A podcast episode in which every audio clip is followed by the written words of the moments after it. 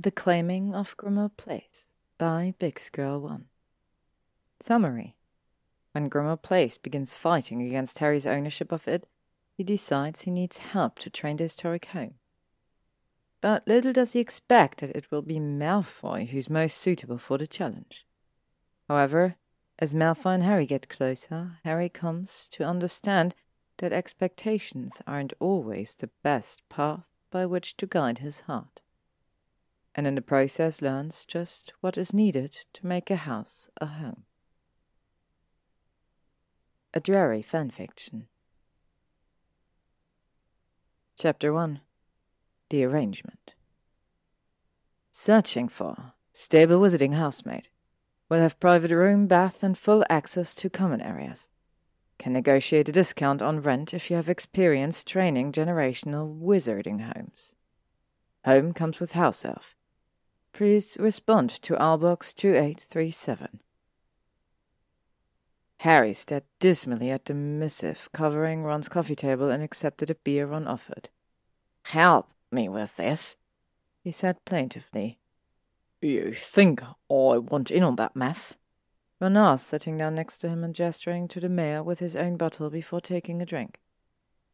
I think you'll get in on this mess because you'll be seeing whoever moves in all the time, Harry said grimly, picking up a small pile and shoving it at him. Oh, I didn't realize this many people needed a housemaid. Hermione! Eh? Ron called out suddenly. Harry jumped, then took a swig of his beer to settle down, surprisingly edgy about this whole debacle. Come in here and do the hard work for us. No, do it yourself, she had back from the kitchen over the sound of Ginny's laughter. Wish Ginny would just move in, Harry muttered. He sifted through the disorganized mess in front of him and picked one up at random. Grimmauld Place has too many nargles for Luna. Ron's knee nudged his, and Harry looked up to see him discard an opened reply. Anyway, you and Gin drive each other crazy when you're in close quarters for too long, he added with a shudder. Grimacing, Harry acknowledged the point. He and Ginny might still have tried to give things a go, despite everything else, if there was any way to live with someone without being reminded of their constant presence. Their temporary cohabitation a year after the war had not gone well, even after they had decided to just be friends. You're too similar, Hermione's voice reminded him in his head. You need a run. Someone who complements you. But you guys grew up in a wizarding house, Harry said. It was a pointless argument, and they both knew it. Rachel says Grimmauld Place needs someone who did. Someone who cares about that crap. Mom and Dad built the burrow from scratch. All the magic that's in it is a result of spells, anyway. You need generations to sort the kind of shit that goes on at your place. Sell it. Ron advised flatly, eye skimming another piece of mail. It's awful, and you know. Hey, this one sounds pretty good. He handed it over. They have five cats. Harry tossed it aside. Can you imagine what the house would do to one pet that got on its nerve? Sounding marginally more sympathetic, Ron leaned back against the sofa and unfolded more mail. It's not getting better. It's getting worse, Harry said. It locked me out of all the bathrooms last night. In the middle of the night, Ron.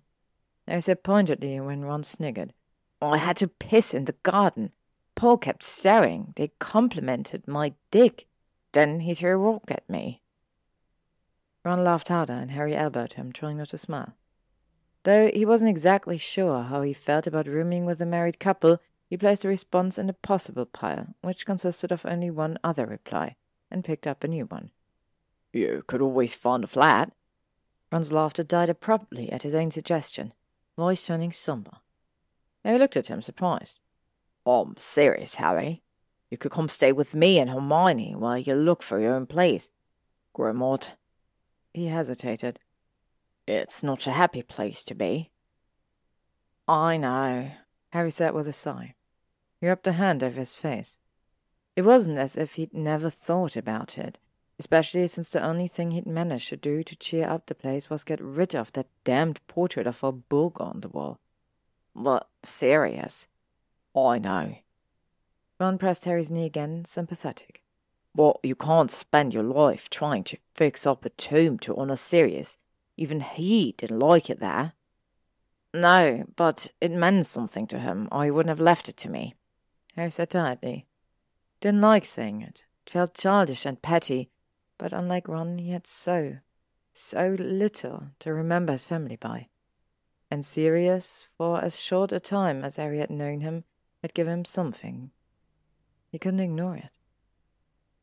He looked down at a semi-decent response. Could it be so bad to give up an extra room for Butterbeer home brewery and set it in the possible pile that seemed determined not to grow? Ron remained silent, countenance worried. Harry shook his head. If this doesn't work, I'll consider options, yeah? But in the meantime, stop stalling. Ron relaxed a bit.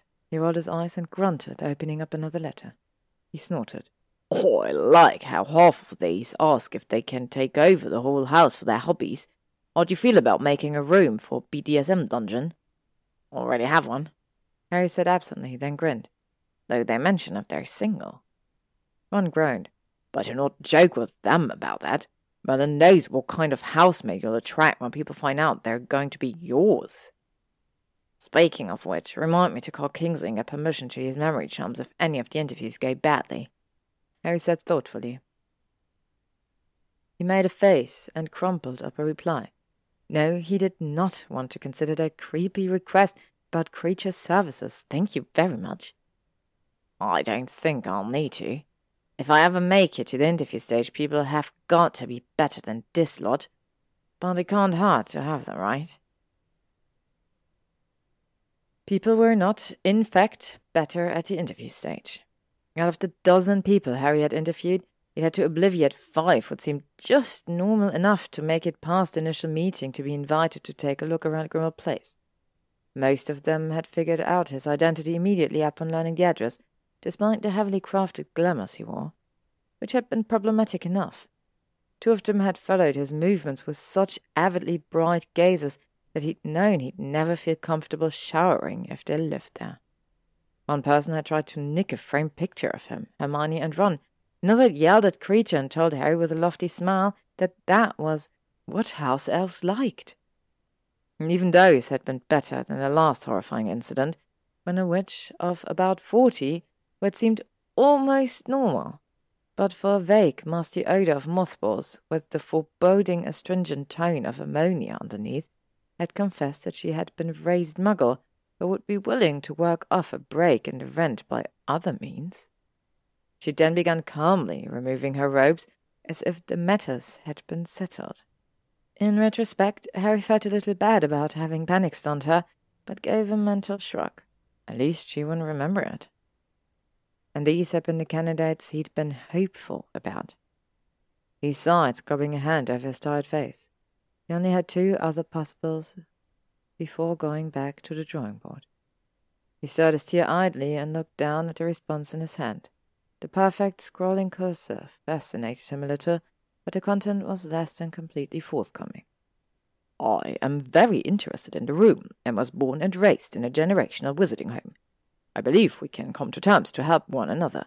Please respond to our box 144 to set up an appointment, and I shall make myself available. I didn't quite know if it was good or bad thing that the applicant hadn't included their name or age or request to have a floating water bed in his sitting room. It was just void of context, which probably would have worried him more if not for Margaret, the aspiring prostitute, and the rest.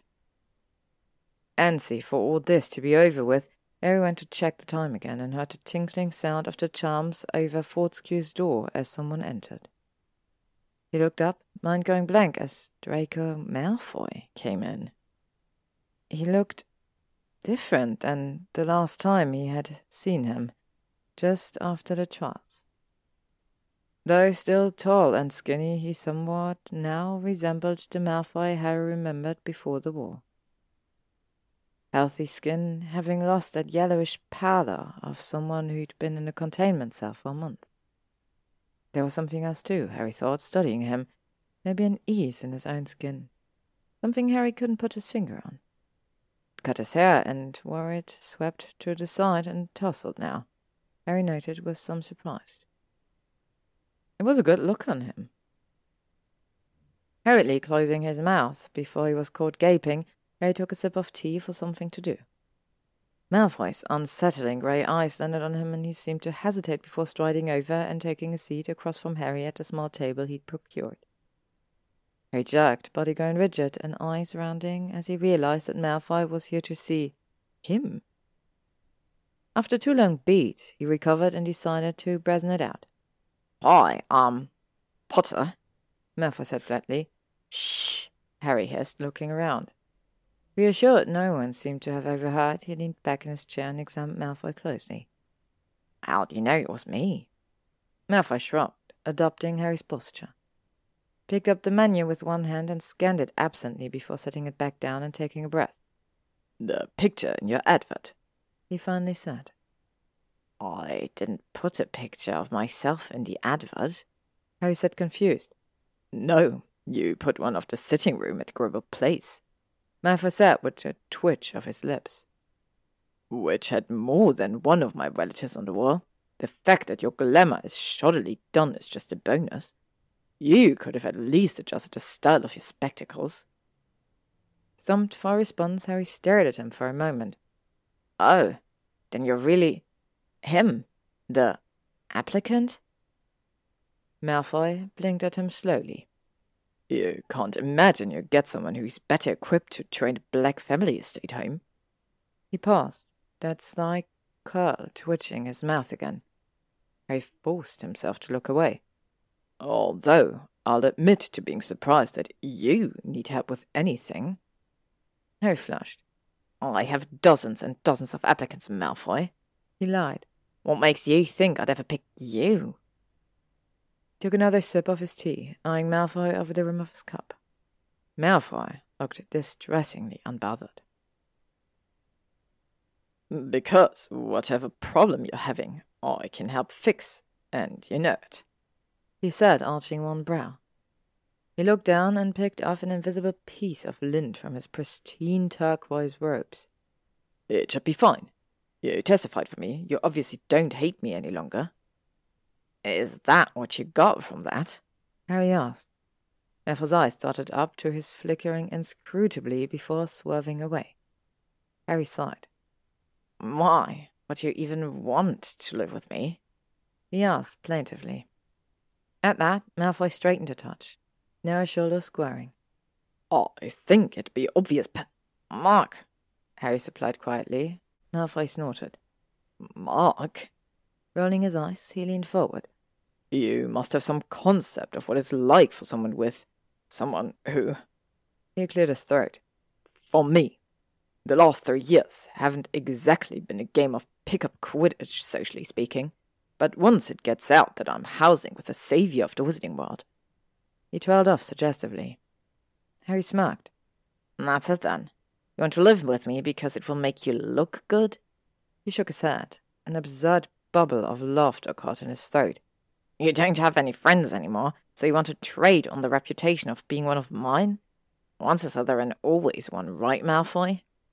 Malfoy looked annoyed. You say that as if it's a bad thing. He sniffed. And I have friends. Unfortunately, most of them are as unwelcome in many exclusive establishments as I am. We all try to kill me and or trade me over to be killed. Harry supplied, voice smart. He raised his eyebrows.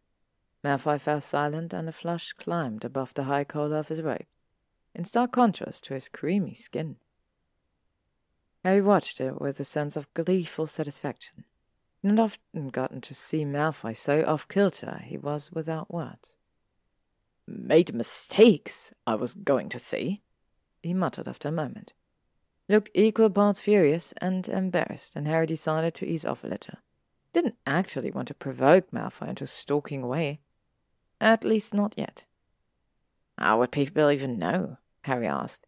That you were living with me, I mean. I tend to keep to myself, you know. I've got wards around Grimmauld that keep away reporters and photographers, and I certainly don't give interviews, so how would people even find out? Malfoy paused, then grinned, wide and smug and surprising. I would make sure they did, he said simply. Hmm. Harry muttered noncommittently. He stirred his tea a few more times. It was getting cold, and felt Malfoy's gaze on him, practically willing him to say yes. He hummed for another second and tapped his chin with his forefinger, just to be annoying, then finally looked back up. Malfoy's lower lip was swollen and slightly pink, as though he'd just released it from between his teeth. Harry shrugged. Do you want to see the house? Well, I'm certainly not paying you to live here. Malfoy said disdainfully after the tourist Kreacher brought them a fruit and cheese tray. He chose a fat grape from the offerings and popped it into his mouth, looking bored. Thank you, Kreacher. Kreacher bowed low, dignified, but apparently too overcome to speak. You're not interested, then? Harry clarified after a pause. His heart spat up for no reason he could discern. Oh, I didn't say that. My reasoning still applies, Malfoy said slowly. But really, Potter, you should offer to pay me. Do you have any idea the amount of work that will go into organizing the house? It's gone to such seed over the last, what, two decades? Harry nodded. Yes, uh, well. Malfoy lifted his shoulders, negligently debonair. He leaned against Harry's sofa as if he owned it, and Harry tried not to grind his own teeth into dust. What's your main problem with it, anyway? It won't adapt to Wizarding Space Editions or follow for updates to the plumbing. He looked around, the edge of a sneer caught on his face. Won't allow you to redecorate. It, ah, uh, Harry frowned. It locks me out of things and, um, trips me sometimes. Uncrossing his legs, Malfoy blinked at him and sat back up. But you're its master. Apparently doesn't think so. Harry muttered, aggravated. It doesn't have to, Potter. That's the way things go. If Kreacher pays you the house, he's bound to, must know it belongs to you from the eaves to the foundation. Malfoy said, still shocked. Right. Harry relaxed a little. Kreacher said it couldn't really hurt me, but that certain circumstances might dictate that it could express its displeasure with me in other ways. Only something about house elf magic dictates that he's not allowed to explain it to me. The house is seeking attentions, Kreacher said mysteriously. Harry Draco ignored him when he didn't go on. What ways? Malfoy asked suspiciously. Harry picked up a cracker to store. He smeared it with a touch of seasoned cheese and ate it, chewing slowly. By the time he'd swallowed, Malfoy's narrow look had faded into one of amusement. That was somehow worse. It. it. I blew out a hard breath. It locks me out of the bathrooms. The banister chute splinters sometimes when my hand is on it. The cupboards rearrange themselves so I can't find anything. The floor tilts randomly and knocks me off the center, and I basically have to bother Kreacher any time I want something to eat, even if I've just bought groceries. They just vanish to who knows where. Only Kreacher's able to access them. You haven't taken control as master yet, Malfoy said thoughtfully. Have you? Bewildered, Harry shook his head. My name is on the deed. I have the keys, and Kreacher sees me as the heir to the property. What else am I supposed to do? Malfoy snorted. Many thanks, Potter. You are incredibly fortunate I'm even willing to live in his tomb for a year, let alone possibly longer. A year? I asked blankly. Longer? Well, I'm certainly not going to have you toss me out when you've gotten what you want from me, am I? Malfoy said smoothly. So a month to month monthlies won't do. A year should do, although I have plans to move again before then, so I'll need the option to break the lease as soon as I have the need.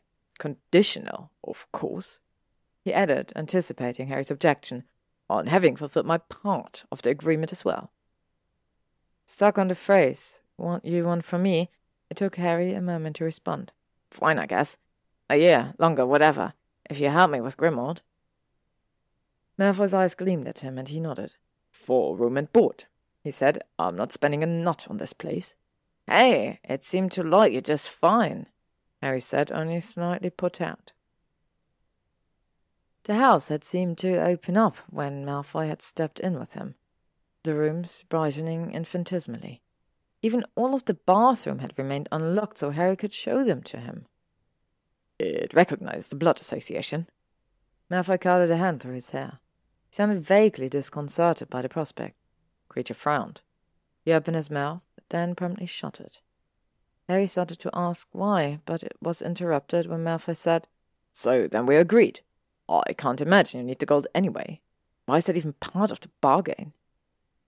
So frowning, Kreacher disapparated. Hermione's idea. Harry explained with a sigh. To make sure that the applicants would be. He grimaced. Contributing members of society or something. She explained it better. But you're right, I don't care. I have a pet, Malfoy said abruptly. Harry looked at him, startled. I threw away a lot of applications from people with pets, he said carefully. I didn't know what the house would do to it if it got annoyed. I'm not sure it would be smart. Is there anyone who can take care of it for you? It's mine, Malfoy said, frowning.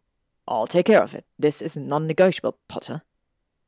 Flustered as Malfoy's fervent declaration towards his pet, he seemed so earnest, something Harry hadn't been aware Malfoy could be. Harry narrowed his eyes. Apparently, you need me just as much as I need you, he said. Nothing isn't up for negotiation. What is it, Nell? Malfoy pursed his lips. Your house likes me just fine. You just said it. And it's a magical tortoise, very well behaved. The house won't mind. He added confidently. I've never heard of a magical turtle. Harry said thrown. What does it do? Never mind, yes or no. Malfoy inched closer to the edge of the couch, as though ready to get up and walk out. Yes, Harry sighed. He scraped his hair back from his face and adjusted his glasses, pinning Malfoy with a look. But if something happens to it, I'll take the responsibility. Looking pleased, Malfoy spent a moment hovering over the snack tray, selecting things to put on his plate.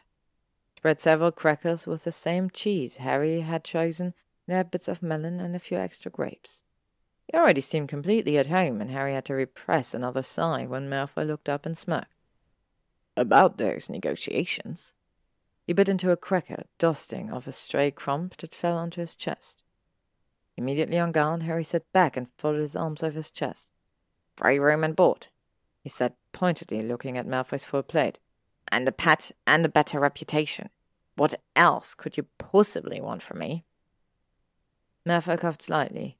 He thumped his chest with his fist to clear whatever had gone down the wrong way, his cheeks going bright pink as he reached for a glass of water and took a long gulp. Sucking in a breath, when he was finished, he met Harry's eyes again. He gestured to the French doors of the sitting room. You have a garden? Harry nodded, brows knitting. And you have plenty of space, Malfoy continued, looking finally strangely hesitant to go on. I do, Harry agreed cautiously. I'll need another room for potions, Malfoy said. His jaw was tight and he stared down at his plate, finger stroking the porcelain rim of it. And as you obviously have no use for them, I'd like to harvest some of the ingredients from the garden and to be able to bring in my own. Harry chuckled, surprising them both. Malfoy looked offended, and Harry shook his head. No, it's just you were literally the only applicant who hadn't asked for extra space of their own. After fading, Harry grinned. I was a little disappointed in you. Might as well see what I can get out of you. Malfoy said lightly, face relaxing. He tipped Harry a glance that felt almost mischievous. Harry blinked at him for a second. Slytherin after all. Right. Harry looked out to the garden thoughtfully. You can't hurt anything out there. I wouldn't, Malfoy said quickly. He swallowed tensely. Then I don't really care, Harry admitted. And you can take any of the bedrooms other than mine for potions, or the basement even. There's a good space down there. Nodding, Malfoy reached up and brushed back a stray lock of hair with his pinky. He seemed relieved for some reason. Harry wanted to ask why, but didn't. Things were going well, and he didn't want to risk altering their comfortable level of antagonism into something darker. Thank you, Malfoy said, strangely subdued. He ate another cracker almost listlessly, then cleared his throat. Uh, but visitors? Harry made a face. No parties or anything without me agreeing first? Thought about it for a moment. All being really loud, really late. What constitutes a party? A few friends coming over? Malfoy asked. And the being loud late, does that only pertain to parties? What else could it? Oh! Harry flushed. One side of Malfoy's mouth lifted. Suddenly uncomfortable for no reason he wanted to examine. Harry gave a nod that apparently didn't look much like one. Malfoy stared at him, confused. Harry forced his head to bob. Yeah, that's, uh, fine. Selling charms, though, if you're, um, loud. And if they're strangers, you have to be careful.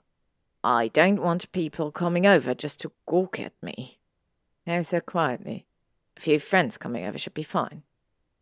Fair enough, Malfoy said. He turned his head to the side, looking closely at Harry. Harry shifted again, wondering what was so bloody fascinating. He ran his tongue over the front of his teeth to see if he could feel any strange food caught in them. Anything you'd like from me? Harry swallowed. I can't think of anything offhand. No, he said. I mean, no dark magic, he said, wondering exactly how over it he was if he felt the need to say so. Malfoy snorted, waving a hand as though to say, obviously. And no talking about me. Even when people find out we're housing together, I expect you to be discreet about my personal life. If I see something in the papers about myself, I'll know you put it there. Harry added seriously. And I'll put something in the rental contract that says as much. Uh, uh. A binding non disclosure agreement? Malfoy supplied smoothly. That's better than fine. Perfect, actually. I'll admit I'd prefer conjecture over fact considering. Although I wonder what you could possibly have been getting up to around here that's interesting enough to merit a discussion with the press. He sighed, glancing around again. And progress, Harry added firmly, on the house. If it doesn't start responding to me better, you're either out or you start paying rent. I don't care if I don't need your gourd. Wonderfully petty of you, Malfoy said, arching an eyebrow in an admiring sort of way. Harry shrugged. Take it or leave it. I'll take it, Malfoy said instantly. Harry looked at him, startled at the speed with which it had all been accomplished. They sat in silence for a few minutes, eating and darting wary glances at each other. When Malfoy's plate was empty, Harry set his own aside and ran his hand along the tops of his thighs to steady himself. He took a deep breath, determined to alleviate some of the tension. They'd be living together after all. So, uh, where have you been staying? I heard the manor. He broke off. Malfoy's face shuttered. Was taken for reparations, yes, he said after a pause. Not the best topic to have settled on, Harry decided with a mental wince. Then Malfoy rotated his neck from side to side, his narrow chest expanding against his robes. His face cleared a little. We have properties in France and Italy, of course, one in Japan, but I choose to stay here. Pansy I. I've been staying with her. He said stiffly, and just so you're aware, she is one of the friends I mentioned who will be visiting, so if you have any problems with that, you should say so now. Harry held up his hand in a placating gesture. Well, I just wondered. I don't care about Parkinson one way or another, he said. His voice lowered of its own accord as he met Malfoy's eyes. It was just one of a lot of stupid things that a lot of stupid kids did during the war. The silence that met his statement was so profound, Harry could have sworn he heard his and Malfoy's heartbeats, both. Malfoy examined him, obviously searching for some lingering resentment or artifice. Honestly, Harry wished he'd still feel it sometimes, but he'd spent too much time by himself thinking about the events of those last years at Hogwarts and the events surrounding to hold on to bitterness. If he could forgive, or at least try to understand Dumbledore, he could bloody well got off his high horse about Pansy Parkinson, and maybe even about Draco Malfoy. Harry sighed, meeting Malfoy's eyes again. He sat rigidly in his spot, no longer with the relaxed descendants of his earlier pose when he seemed ready to take on the mantle as master of the house. His hands were loosely curled, long pale fingers folded under, and he was watching Harry closely. Really? Harry said softly. She's she's welcome here if you want her, as long as you two make sure to shut the fuck up after midnight. Malfoy huffed a surprised laugh, mouth curving into something genuinely amused, though at Harry's sentiment or language he couldn't be sure. Have big plans then, Potter? Malfoy drawled. Harry rolled his eyes. Sleep, usually. But if Parkinson's going to be spending the night, he said that thing about fuck no. Malfoy said, inexplicably revolted for someone who just so strenuously defended his relationship with her. I thought, since you were living with her, Ginny and I went through the same thing before we broke up, just needing to be away. Harry offered, curious. Malfoy was still shaking his head. Ah, yes, the golden couple. He said with a wry twist to his lips. I don't generally believe the papers anymore, but I happen to see Lovegood from time to time, so I'll extend my deepest sympathies to you. Apparently you're still grieving over it, or so the prophet says. Completely, Harry assured him, smirking. His eye skimmed up the lean line of Malfoy, from the reflective shine on his supple black shoes to the shoulders, which were slightly broader than they'd been the last time Harry had seen him. The difference in Malfoy that had eluded him before finally clicked. He was still lanky as ever, but had somehow filled out. His jaw had squared off a bit. His nose and chin were still pointy, but he looked like a man now. Harry drew his eyes up further and took in Malfoy's face, which had gone strangely alert during Harry's unconscious perusal of him. Their eyes locked for a long moment, and Harry felt a spark of something that he'd never thought to associate directly with Malfoy before. Malfoy seemed intrigued, bewildered, and just a tiny bit lost. Harry's voice came out husky when he asked, Why the note on Parkinson then? The silence stretched out between them elastically. Harry felt the throb of his heart in every pulse point in his body throat, wrists, ears, groin. Malfoy's Adam's apple bobbed above the collar of his robes, his throat long and pale. Not my type, he said inscrutably. I. I desperately wanted to ask what Malfoy's type was. He was starting to wonder if his own penchant for blond men might have a relevant basis, and the question was pressed against the back of his teeth, about to topple off his tongue clumsily, when Kreacher appeared between them with a soft pop. Harry exhaled too loudly, relieved. Because wouldn't that be a fucking disaster? Aye, Kreacher, Harry croaked out. Malfoy made a stifled sound of assent, a little mm of greeting towards Kreacher. I realized Malfoy's gently curled fingers had pulled up tight, and he looked down at his own hands, which had rested lightly on his thighs before that strange moment. They were now gripping them, fingers sinking into the tense muscles beneath the denim of his jeans. Harry willed them to loosen, and after a second they did. Kreacher cleared the trays and plates, then looked at Harry with a much softer scowl than he usually wore. It meant he approved of something. Well, Master Harry be having his guest over for dinner as well. Is he being Master Harry's new housemate, yeah? Just my new housemate. Harry rushed out.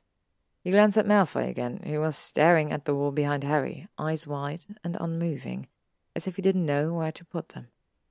A flush rode high on his cheekbones, but he'd obviously heard the question and Harry's answer because he gave a jerky little nod. I can't stay. Thank you, Kreacher, he said, voice uneven.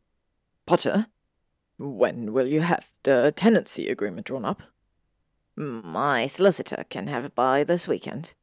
Harry said, still talking too fast. Well, if ye. This weekend is fine, Malfoy said. His gaze dropped from the wall and he stood up promptly, glancing at Harry for a fraction of a second before dipping his chin to look down at Kreacher. Where's the door? You haven't been able to unlock it for him? Kreacher's huge, roomy eyes shone briefly at being addressed. No, sir, Master Malfoy. Kreacher's not being able to unlock the door when it is not revealing itself to Master Harry yet. He explained in a most incomprehensible dour tone. Was at complete odds with the expression of a near rapture on his wizened face. What door? Harry asked. He stood too, feeling at a sudden disadvantage, and stuffed his hands into his pockets. It hasn't even shown itself. Malfoy asked with a sneer. He tsked under his breath. Of course it hasn't. What door? Harry demanded again, trying not to scowl. Malfoy finally looked back up at him, face haughty and composed as ever, and Harry wondered if he'd imagined what had happened, or had almost happened, or had seemed about to happen, or something. I'll explain once I move in, he said briefly, eyes glittering like a freshly sharpened blade. Harry's jaw tightened. Fine, he clipped out. Malfoy hesitated, then stepped forward, closing the distance between them. A wizard's agreement, then? he said. His hand came up slowly, palm flat and fingers outstretched. I looked down at it, disoriented. He remembered a boy on a train ten years prior, remembered his own reaction to that hand. Harry took it. Malfoy's fingers curled around his hand and gave it two brief, sterile pumps. His palm was warm and not entirely dry, but not unpleasantly damp either. Harry tightened his grip, letting Malfoy direct the handshake. Felt a tingle of Malfoy's magic meet his own as the loose terms of Wizard's agreement. Harry's first bound their hands and brightened them for a moment. Malfoy released Harry with a brisk nod. Do you need to use the Floo to get home? Harry asked, taking a step back just as Malfoy did. Pansy doesn't have one. I need to be somewhere at any rate. It's nearby. Malfoy said absently. He rubbed at his own jaw for a second, fingers lingering there thoughtfully. I'll meet the agreement once it's drawn up. Yeah, Harry said. Malfoy gave him another stilted nod, then strode out of the sitting room without so much as a goodbye. Harry looked down at Kreacher, who seemed disappointed, damn him. What door? Kreacher grimaced, tugging at his ear. Even if Master is ordering Kreacher to explain, Kreacher cannot, said cagily. Kreacher is being ordered not to iron his hands, so Kreacher is not knowing what to do for defying Master. Harry sighed. I'll let Malfoy explain it, he said. Kreacher nodded, fervently grateful, then disappeared with another quiet pop, just as Harry heard the front door open and close. The heavy drapes unbound themselves in front of the French doors, blocking out the sun, and the fire and lamps all went out at once. Harry pinched the bridge of his nose, standing in inky darkness. Well, fuck, Tell me why again?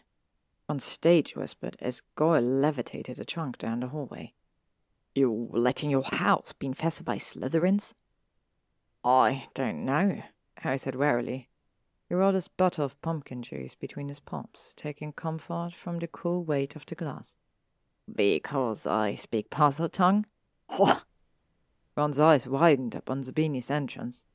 Zabini guided another floating trunk with his wand. It made ominous, broken glass sounds with every sway in the air. It's such a but. Don't say it again, Harry ordered, taking a drink. They had been lounging in the sitting room for over an hour. So far, Malfoy and his friends had brought in seventeen trunks. Harry had stopped feeling surprised after the first five. He'd even stopped feeling appalled after a dozen. Now it was a kind of numb, lingering awareness that his house was being taken over and he'd been the lunatic who'd agreed to it. Fine, I won't. Ron paused. But it is a bad idea, and you know it. Oh, look, eighteen, Harry said flatly. Parkinson and Malfoy came in behind this one. It was large, outfitted in heavy brass buckles and locks, with thick leather straps holding it closed. It emitted a strong scent of herbs and spices, not altogether unpleasant, actually. We so appreciate your help, Malfoy said snidely as they navigated down the hall towards the staircase. He was wearing a white button-down and grey slacks. His sleeves were rolled up to mid-forearm, and Harry kept catching little glimpses of the stark black lines of his mug. He didn't know what to think that Malfoy bared it so easily. Yes, I think you and Weasley should rest for a bit, You've done a lot of work today. Harry didn't move from his seat. Not in the contract. He pointed out, raising his voice slightly. Malfoy huffed, and Parkinson shushed him, taking an uneasy glance in Harry's direction. Harry grinned at her, baring all of his teeth. He may have gotten past the wall crab, but he was having too much fun rattling her to stop. He wound his thighs and affected a relaxed posture, holding his pumpkin juice between his thumb and forefinger, letting it dangle near his knee, then wondrously summoned a book from a nearby shelf with his free hand.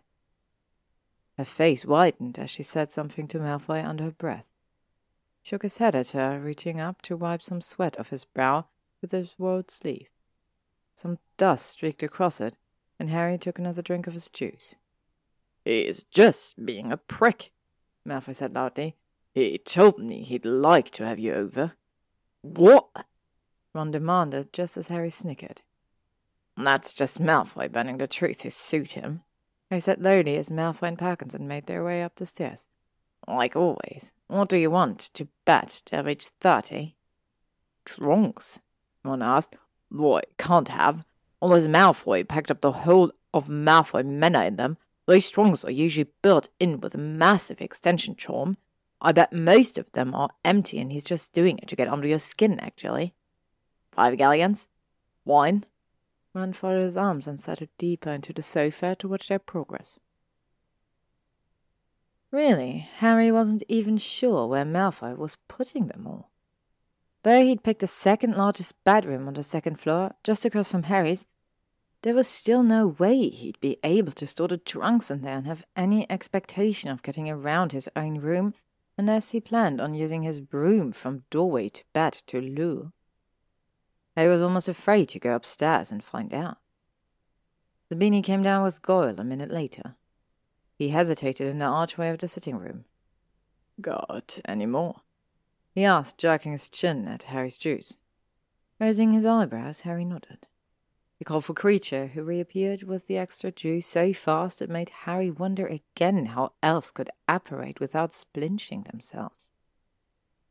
Zabini nudged Goyle hard in the ribs, then ambled into the room, plucking up from the coffee table one of the forty or so juice bottles Kreacher had decided were necessary.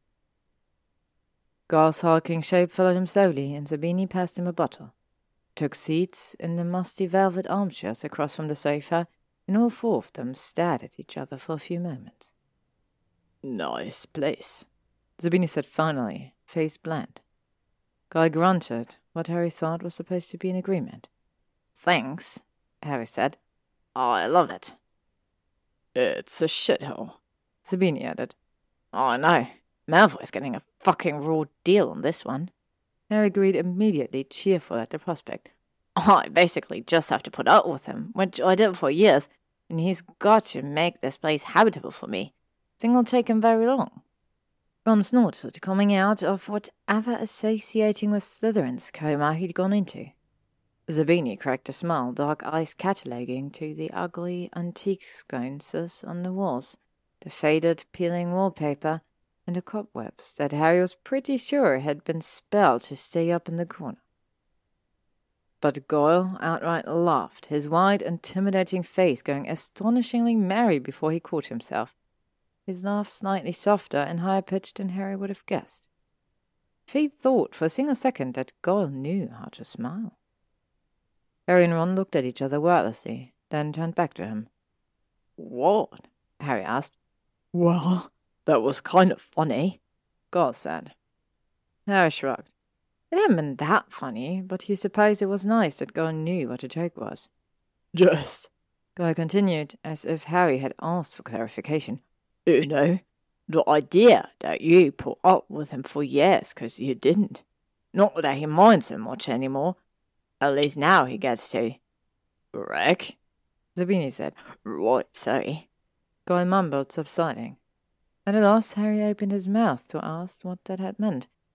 It wasn't as if Malfoy had put up with him either, but Malfoy and Parkinson chose that moment to come trudging down the stairs. They stopped, gaping from the archway. Then Malfoy sniffed, dragging his forearm over his forehead again, and came in, picking his own bottle of juice and popping it open. He stood there, long throat, working silently as he drank it, then set down the empty bottle. Would you like one, Pansy? No, thank you, she said faintly from the hallway. Harry looked at Malfoy. He was decidedly messy. Unexpectedly dirty, that streak of grime still on his forehead, his white blond hair mossed and out of place. His shirt clung to his lanky body lightly, probably from sweat, and was harder than it should have been to stop staring, made worse by Ron's face when Harry accidentally glanced in his direction. He hurriedly turned to stare at Goyle, who, for the first time since Harry had met him, seemed the most neutral thing in the room. It's fine, Parkinson, Harry said, rolling his eyes at Malfoy's glare. Have some pumpkin juice. I don't like pumpkin juice, she called. It's imported from France, Malfoy said. There was a long silence, and then Parkinson came stomping into the room, as well as she could, wearing three inch heels. Her shoulders came back, red mouth flat and tight as she grabbed the bottle Malfoy offered. He opened it and started drinking, shooting Harry defiant looks the whole time, and Harry tamped down a laugh. I don't know what you're expecting me to do, he said mildly. Killer? Zabini, Guy, Malfoy, and Ron all said at the same time. I am not, she said, nostrils flaring. I'm not afraid of him, of you, Potter. Painfully, Zabini added. She thinks you can do wondrous magic. I can, Harry said, biting back a grin. She thinks you're sneakier than you let on. Bob put in. Well, he is, Ron said. Harry threw him an appreciative glance. And she certainly thinks you wouldn't be punished if she were to vanish mysteriously, Malfoy said dryly, picking up another bottle. He sipped it more slowly, amused gaze travelling from Parkinson to Harry and back. That one's probably true, too, Harry said. You've been threatening me all day, Parkinson said. I haven't said a word to you. Harry objected, which was technically true, though it didn't really address what she'd said. Apparently, she realized that because she gave him a suspicious glance before tipping her bottle up to her mouth again. You didn't need to, she said resentfully. If you're still angry about the whole. Trying to hand me over to you. Harry started grinning again, but Malfoy cut him off. I literally didn't think he'd get under anyone's skin as badly as he did mine, he drawled, tapping Parkinson on the shoulder and giving her a censorious look. And Malfoy is going to be living here, Harry said, gazing at her with wide eyes. I wonder what I'll do to him. Don't think I haven't warned him of exactly that, she snapped. And if I could live together any longer, don't think I wouldn't make sure he didn't have to come here. Harry paused. What do you mean, if you could? More trunks, Malfoy said. He looked at his friends. Get off your lazy asses and let's just finish already. Goyle nodded and stood, lumbering out without waiting for anyone. When I said I'd help, I didn't think I was actually volunteering for physical labor. Zabini grumbled, but stood up anyway, too. He stretched, raising his arms above his head and twisting from side to side. Shirt rode up, and his low-slung jeans revealed a tempting strip of dark skin, and Harry took a moment to appreciate the V of his hip bones, covered in a fine layer of muscle. Then Ron nudged him, and Harry flushed guiltily. Took another sip of juice, hoping no one else had noticed his oogling, because the room had grown suspiciously quiet. He forced himself to look up. Everyone was looking at him with vastly different expressions. Parkinson had an unholy gleam in her green eyes, looked fascinated and way too delighted for Harry's comfort. Zabini was smirking and seemed rather smug. And Malfoy? Harry blinked. Malfoy looked furious. He set his half empty bottle of juice down with a definite thunk. Right then, he said flatly. Back to work. His face twisted into a sneer. From his height advantage of standing, he stared down his nose at Harry. I don't suppose you lot might lend a hand now that you've gotten some good practice being completely fucking unhelpful. Harry pretended to think about it. He considered offering when Goyle and Zabini had sat down, but Malfoy's tone grated on his nerves. I don't know, I still feel way too helpful for my own good. I probably should practice some more. Ron? Yeah, not gonna happen, Ron said. Malfoy huffed, glaring at them in turn, grabbed Pansy's arm and hauled her out of the room, ignoring her little squawk of protest. Call me Blaise, Zabini started, smiling at Harry slowly. Blaise! Malfoy barked from out of Harry's sideline. Don't get ideas, you're wrong. Blaise shrugged and strolled out. What? I wasn't. I know full well how. Harry heard him say from the hall before his voice faded away. Harry sagged into his sofa and tipped one look, then glanced away. I'd be more grossed out over you checking out as a beanie, I muttered quietly. If you hadn't been even worse about Malfoy. Really, Harry, why him? What? Harry asked, trying to brazen it out. Oh, God. Ron suddenly moaned, covering his face with both hands. Oh, I wish this didn't make as much sense as it does. Oh, I should have fucking known, shouldn't I, when you told me you'd pegged him to live here? Hermione's going to give me that look. Irritated, Harry shook his head. What? He asked again, sharper. It's a bad idea. Answered again, rather than answering him. He still. He is who he is, Harry. No matter what you might are. He coughed, a flush spreading up his cheeks. You know, think he looks like or whatever. Seriously, go after Zabini before you think about doing anything with Malfoy. I wouldn't. Harry lied defensive. His ears grew scorchingly hot when Ron simply looked at him, almost sympathetically. Harry winced. I really wouldn't, he said again, lowering his voice to a whisper. Just because I might find him attractive, I I wouldn't. He's going to be living here. That wasn't the reason I picked him, you know. It would make things awkward. Besides, he's maybe not even into men. What do you mean, maybe? Ron asked instantly, latching onto that with an intensity that left Harry wanting to kick himself for the way he revealed too much when he got flustered. Ah, I don't know. There was a a second one I thought that maybe he was. Well, it doesn't matter. He insisted he's Malfoy, Ron. I mean, he did write Hermione that letter apologizing for calling her mudblood and for what his aunt did, and he testified against the remaining Death Eaters too. And I guess he talks to Luna some, so he can't be all that bad, bud. Stop it. Ron sat miserably, burying his face in his hands. Oh, I swear to Merlin, Harry, if you end up talking about him as much as you did in sixth year, I'll hex your mouth shut. He pulled his hands away and glowered down at his niece for a moment, then muttered, Oh, I can't believe you're defending him. What about that guy Charlie set you up with? I'm not defending Malfoy, Harry said, disconcerted to realize that he had been. I was just trying to make the next have Avalon more bearable. He lifted his chin and met Ron's eyes. And Robert was nice, very nice. He added, grinning and waggling his eyebrows. Ron snorted. Why, he doesn't live here, you know that. He was only in England for a couple of weeks. Then go to Australia or wherever he lives. Ron sat with a sulky frown. If it means getting away from. Nothing's going to happen. Harry assured him. So what if he was attracted to Malfoy? And so what if it turned out that against all odds Malfoy might be attracted back? He'd obviously disliked the idea of anything between them enough to close himself off when it had that oddly charged moment earlier in the week.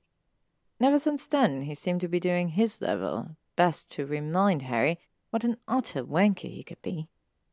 But Ron didn't look all that reassured, so Harry added, Really? I'm just hoping neither of us ends up in the hospital. Pace relaxing marginally, Ron sighed just as Goyle and Zabini Blaise, Harry thought, admiring the width of his shoulders beneath his t-shirt, floated a trunk past him and up the staircase. He could hear Malfoy and Parkinson bickering in the background, and they came into view as well, passing the room with a small series of cases stacked tightly together. Does these count at one? He wondered aloud. Or as four? Ron opened his mouth to respond, but clicked it shut when Harry's Floo flared to life. Hermione stepped out, looking concerned as she dusted herself off, heading immediately over to Ron's side. Are you not done protecting Harry from dark wizards yet? Oh, I told you. I was just coming over here because Harry got a new batch of that fancy pumpkin juice. Ron sat leaning into her when she sat down beside him. Not embarrassed, and Harry felt a rush of fondness towards him because, of course, protecting him was what Ron had meant to do when he'd suddenly mentioned listening to a repeat cannons game on the wireless today, which they hadn't even turned on for a moment. Right, Hermione said, tossing a half grin Harry's way. He returned it and leaned forward, snagging a bottle for her too. Want some fancy pumpkin juice? Harry asked, and she laughed. Ron flushed darker. Well, it sounds paranoid now, he muttered under his breath just as Blaise and Goyle came back downstairs, followed closely by Parkinson and Malfoy, who were breathing heavily. Murden, Hermione said. Why have the pair of you taking a break when they're still moving in? Ron and Harry exchanged glances. We are. Ron started just as Harry said, Well, you know. Her mouth drew down in a mew of disapproval. Do you mean to say you've been watching them move in for over an hour, and neither of you have lifted a finger to help? She demanded. Harry, I am Malfoy. I know you two used to really, but. She sighed, brushing her curls one handed. He's going to be living here. Is that really the best way to start things off? We didn't want to get in anyone's way. They tried weakly. Ron nodded empathetically. Besides, it's just mean to watch people do all the work without pitching in, Hermione said, sounding put out. Her elbow connected with Ron's ribcage, and he gave a little oof as she stood, smoothing down her shirt. Which you both know, she said pointedly, then walked out of the room. Harry heard her soft voice greet someone and closed his eyes briefly, wondering how badly it would reflect on them if they just sat there and watched her too. But Ron was already standing and sighing heavily, which didn't bode well for his support system. It was one thing to have someone with him, as he didn't help Malfoy and his friends, but being the only one not to pitch in would look just plain bad. Come on, Ron said wearily. There's probably only a few left. Don't want nothing, it's more than forty. Harry muttered, getting up. Ron made a sound of disbelief, but trailed after him. There were forty-six. Five hours later, Harry lay sprawled on a sofa, sore and dusty from head to feet. After Malfoy had grudgingly accepted his and Ron's help, thinking Hermione more profoundly than Harry really thought necessary, they made relatively short work of levitating the remaining trunks and furniture up the stairs, when the mystery of storage had been revealed. Apparently, Grimmauld Place had expanded Malfoy's dressing room for each trunk. It had looked like a storage unit by the time they were done getting everything in. Malfoy had just looked at him disdainfully when Harry asked about it and said, That's what the house ought to do, and it knows that I know it. Then you better start teaching me. Harry had snapped, unaccountably annoyed and more than a little convinced that Malfoy's bedroom had gotten larger as well. Hermione had eased the tension by suggesting they organize, which no one but Malfoy had been interested in, but not one of them could find a way out of either. But with every direction Malfoy gave on where and how the trunks should be organized, house responded, shuffling around until there were units within units, small cubbies and larger shelving spaces on the back. They'd organized and reorganized until Malfoy was satisfied and everyone but Hermione was exhausted. And then they'd all collapsed in the sitting room, talking dully and drinking the massive amounts of butterbeers Kreacher had insisted on supplying everyone until Blaise and Goyle had said their goodbyes and Parkinson had reminded Malfoy that she wasn't going to be taking care of his charter for a single second. That had spurred Malfoy into action, seemingly the only thing that could at this point. Looked twice as naked as anyone else, and no wonder really, loath though Harry was to give him much credit in the does physical labor category. But he worked hard. Harry had seen it with his own eyes, and didn't even spare the time to do much more than cast a swift cleaning charm over himself before walking out with Parkinson and grumbling under his breath about the uselessness of friends.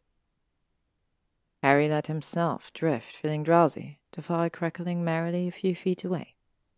It lit up of its own accord after Ron and Hermione had taken their leave. The house had had such a welcoming feeling to it all day, warm and cozy, like a home should feel. And he considered falling asleep on the sofa, which suddenly felt massively more comfortable. The worn cushions softer, the cracked leather supple. The sound of the front door opening caught his attention, and Harry blinked, wondering if he'd actually managed to doze for a few minutes. He nudged his glasses up higher from where they'd slid to the bridge of his nose and waited, but Malfoy didn't come marching through immediately. Instead, the sound of creaking occurred, quietly at first and then louder. The light from the street lamp outside suddenly got brighter, widened. With disbelief, Harry realized that the house was expanding the door to strange proportions to let Malfoy in. Sat up, dust falling from his hair in a soft, silent puff, and shook his head in shock. Because Malfoy didn't have a turtle for a pet. That's uh, a. Harry pointed, words failing him. Potter, meet Francis. Malfoy sat calmly, levitating the giant fucking tortoise in front of him. The thing was unrealistically huge. It had to be at least a meter long, its dusty green brown shell bulbous and overwhelming over its scaly legs and protruding head. It blinked docilely as Malfoy floated him into the sitting room and then carefully set him down in the middle of the rug. My tortoise, Harry scrambled to standing. What? What did you? That's not a turtle. I never said turtle, Potter. Malfoy said. He reached into a pocket of his trousers and pulled out what looked to be a handful of small blossoms, then held his hand under the tortoise's mouth. It paused, then slowly reached its neck out, opening its mouth and taking the flowers from Malfoy, jaw working.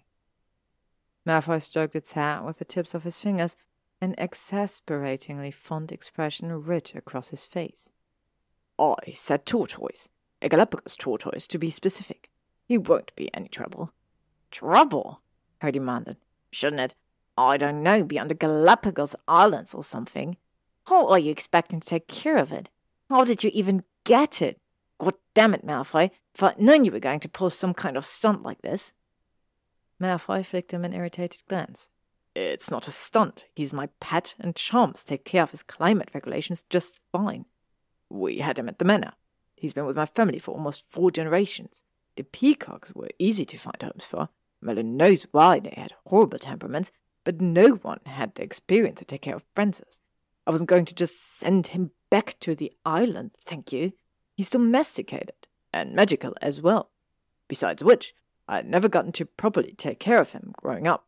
My father preferred the elves to do all of it. I had to sneak off if I wanted to see him.